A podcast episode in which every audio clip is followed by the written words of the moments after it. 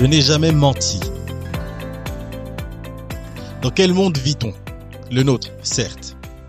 Le problème est-il que la situation est si grave, si désespérée, que certaines personnes en viennent à revêtir, usurper l'identité de groupes opprimés, ou plutôt que ces personnes voient l'oppression comme un privilège.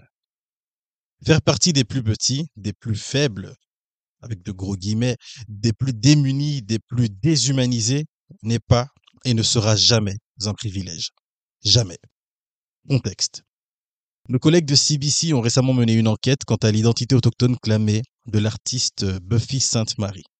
La musicienne de 82 ans s'est récemment prononcée pour répondre à certains points de cette enquête.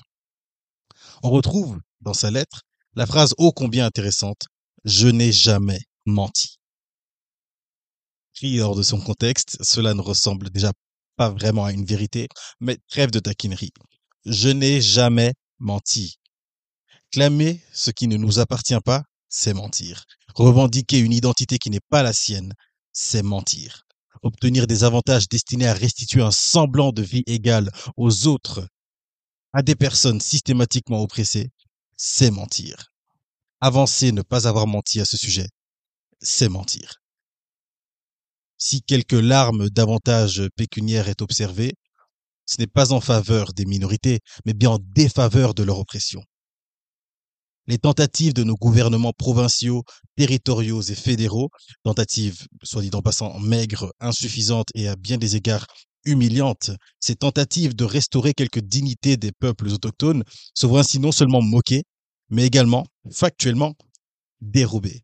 Non, le monde n'est pas un espace sécuritaire. Cela fait plusieurs dizaines de milliers d'années que nous sommes au courant.